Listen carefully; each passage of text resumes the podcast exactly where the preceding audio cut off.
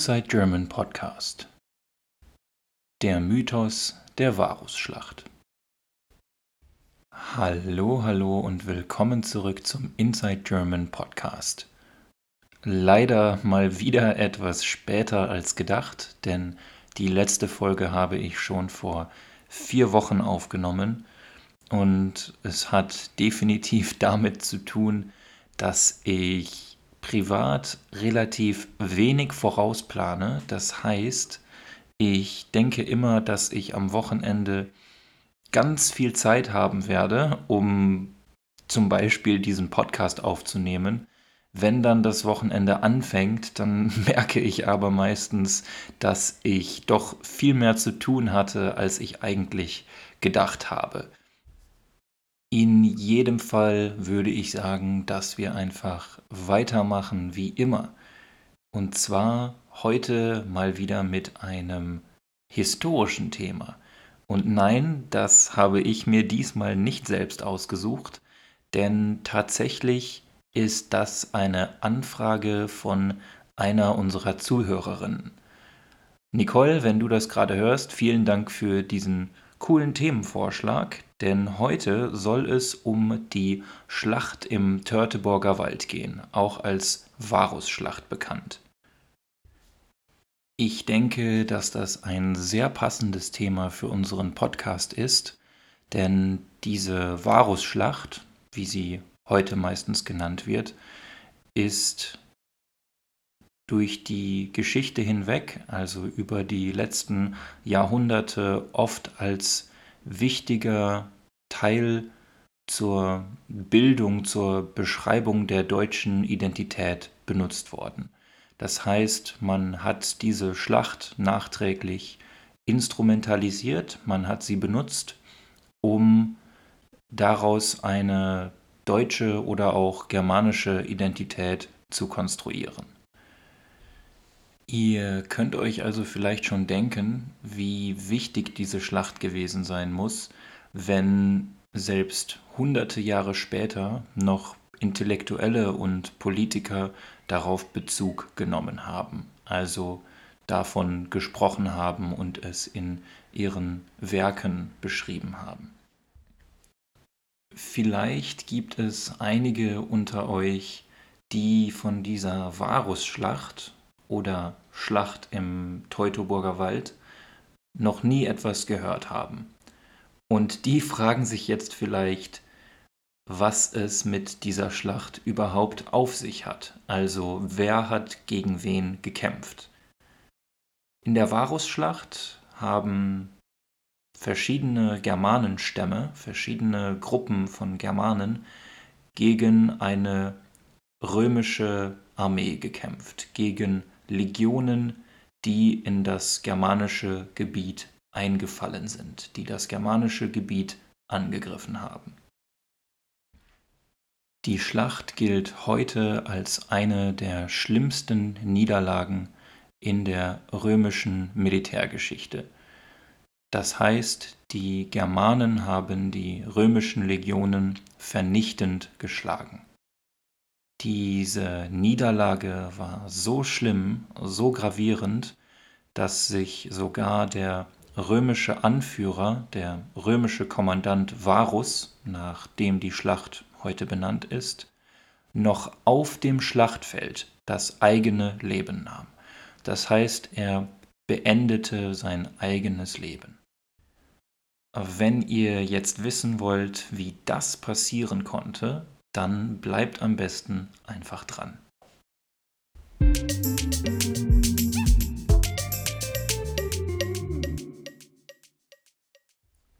Wir schreiben das Jahr 9 nach Christus.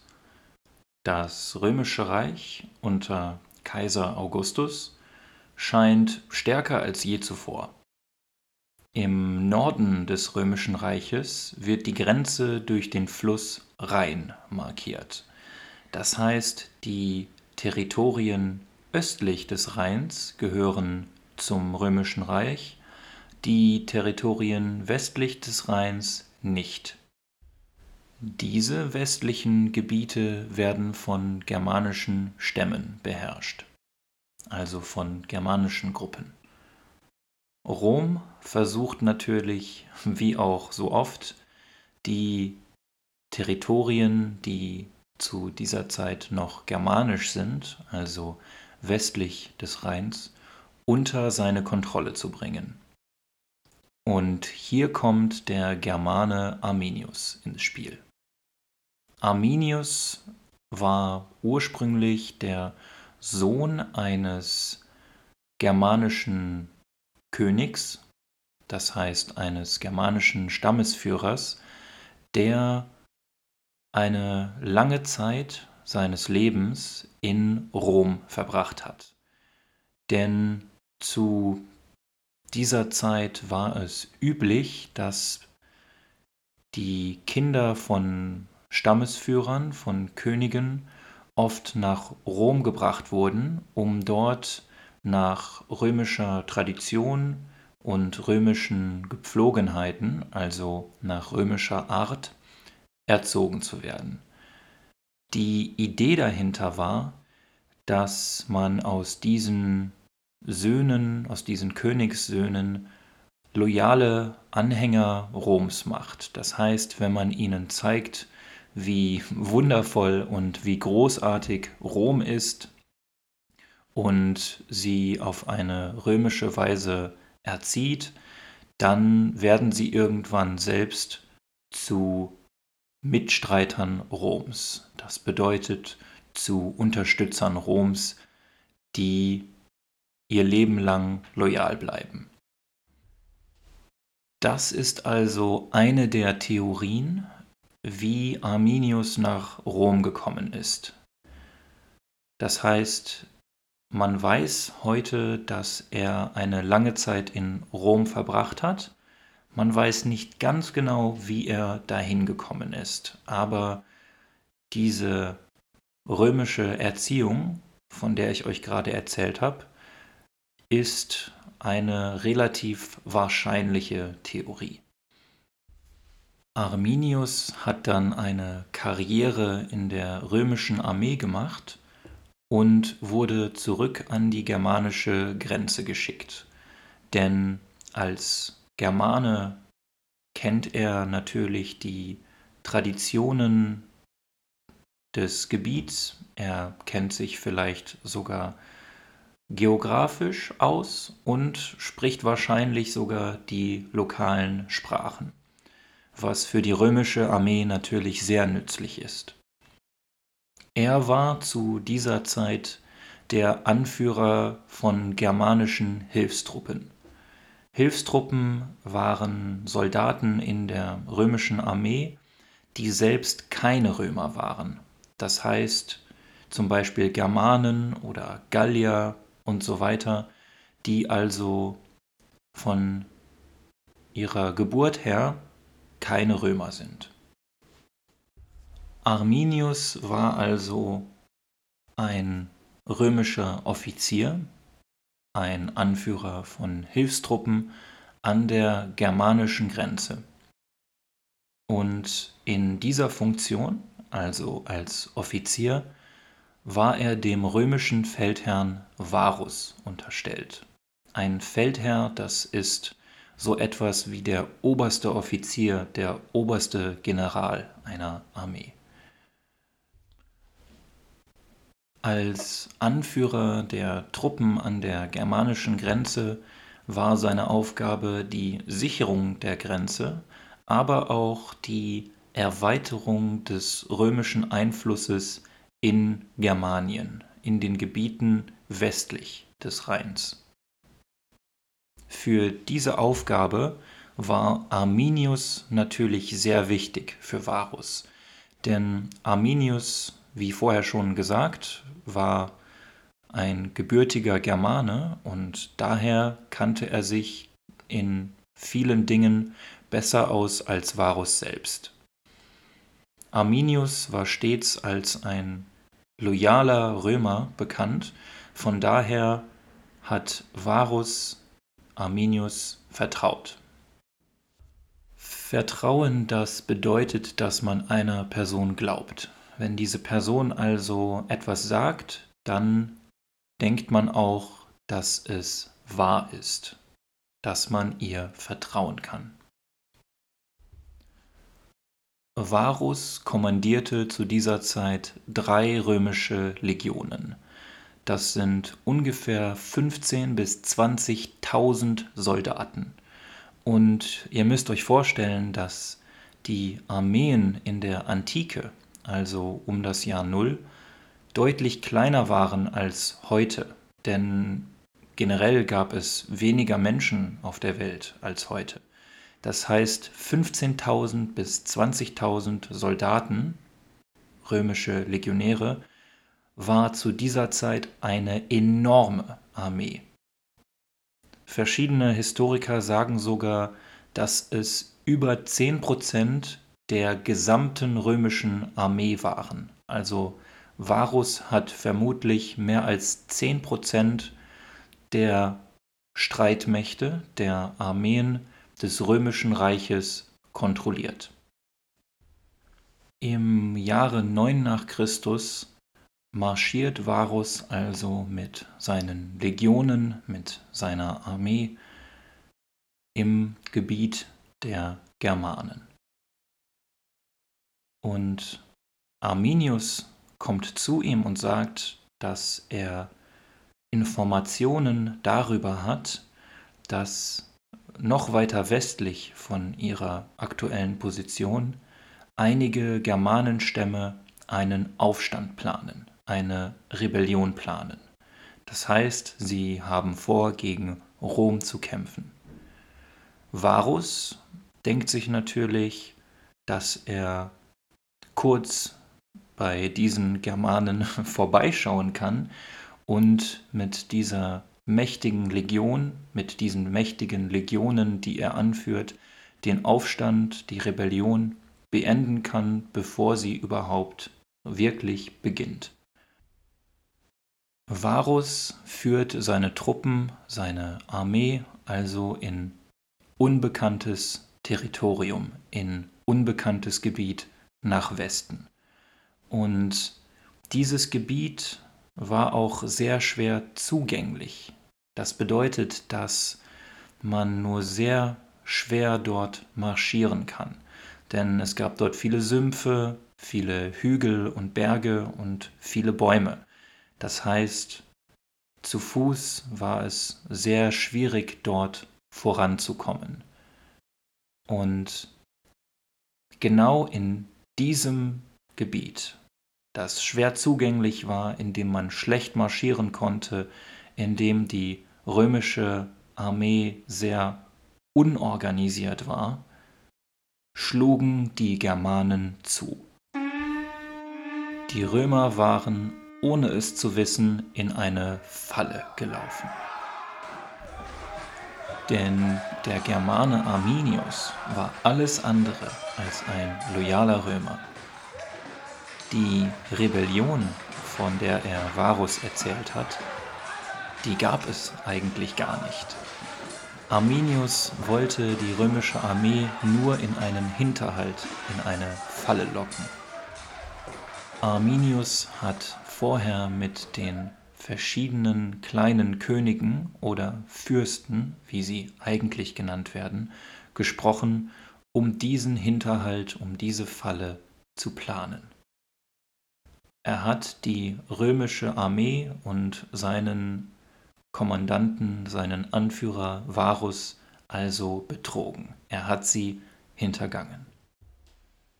Die römische Armee hat in dem sumpfigen und hügeligen Gebiet keine Chance, sich zu organisieren. Sumpfig bzw. Sumpf, das ist ein Gebiet, in dem der Boden sehr viel Wasser enthält. Der Boden ist also ein bisschen flüssig, man bleibt im Boden stecken, man wird dreckig und von daher ist es zum Kämpfen und für militärische Formationen nicht geeignet. Drei bis vier Tage lang kämpfen die Römer erbittert gegen die Germanen, aber unter diesen Umständen haben sie einfach keine Chance. Die römische Disziplin und die römischen militärischen Taktiken bringen ihnen hier nichts. Als Resultat dessen verlieren 15.000 bis 20.000 römische Soldaten ihr Leben. Varus, der nicht gefangen genommen werden wollte, also der nicht wollte, dass die Germanen ihn mitnehmen, nahm sich, wie vorher schon erwähnt, das Leben. Als Kaiser Augustus von dieser gigantischen Niederlage erfahren hat, soll er geschrien haben, Varus, Varus, gib mir meine Legionen zurück. Diese Worte sollten für immer in der Geschichtsschreibung festgehalten werden.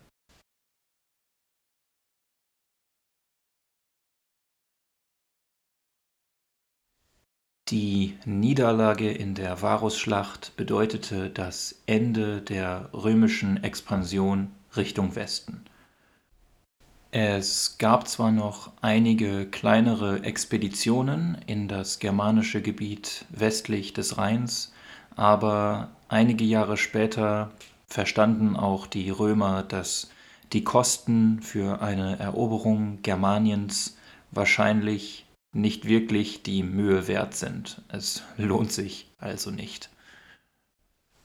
Bestimmt könnt ihr jetzt verstehen, warum später viele Historiker und Politiker diese Schlacht zu einem Mythos stilisiert haben, zu einem Urmythos oder Gründungsmythos der deutschen bzw. germanischen Identität, denn diese Schlacht wurde als Freiheitskampf der Germanen porträtiert.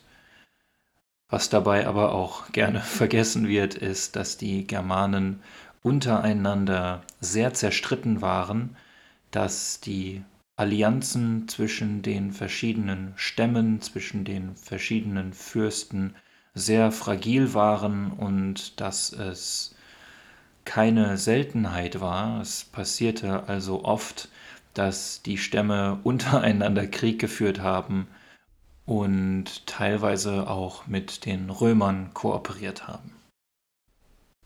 Über die Motive von Arminius ist man sich auch bis heute noch nicht ganz sicher. Also hat er die Römer verraten, weil er sich als Germane gefühlt hat oder vielleicht doch aus persönlichem Kalkül, also persönlichem Nutzen. Vielleicht wollte er König der Germanen werden, indem er die verschiedenen Stämme, die verschiedenen Fürsten unter sich vereint.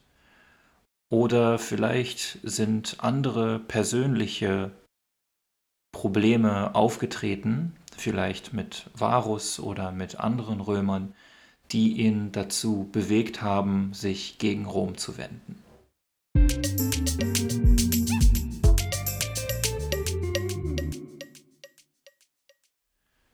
Abschließend kann man auf jeden Fall festhalten, dass die Varusschlacht schon beeinflusst hat, wie sich Deutschland später entwickeln würde.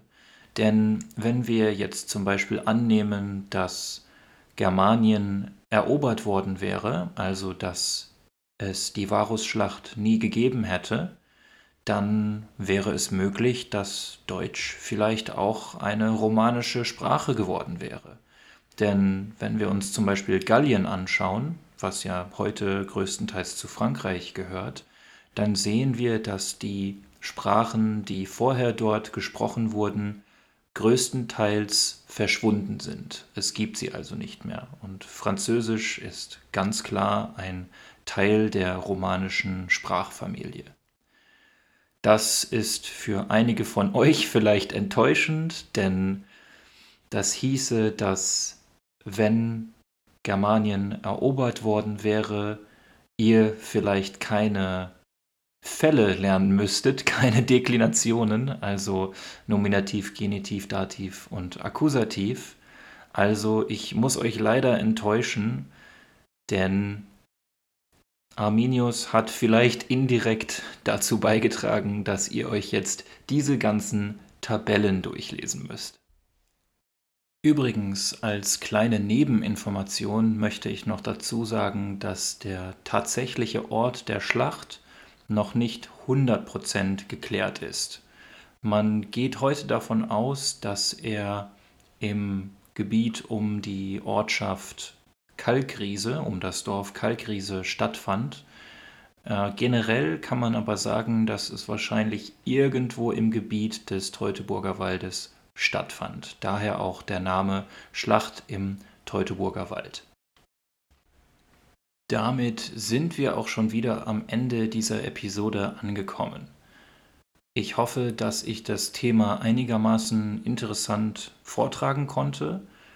Und wenn ihr, genau wie Nicole, ein bestimmtes Thema im Kopf habt, das ihr gerne mal im Podcast besprechen würdet, beziehungsweise von mir besprechen lassen wollen würdet, das war eine sehr interessante grammatikalische Konstruktion, dann lasst es mich einfach wissen, schreibt mir eine E-Mail oder einen Kommentar und ich schaue, ob ich dazu einen Podcast machen kann.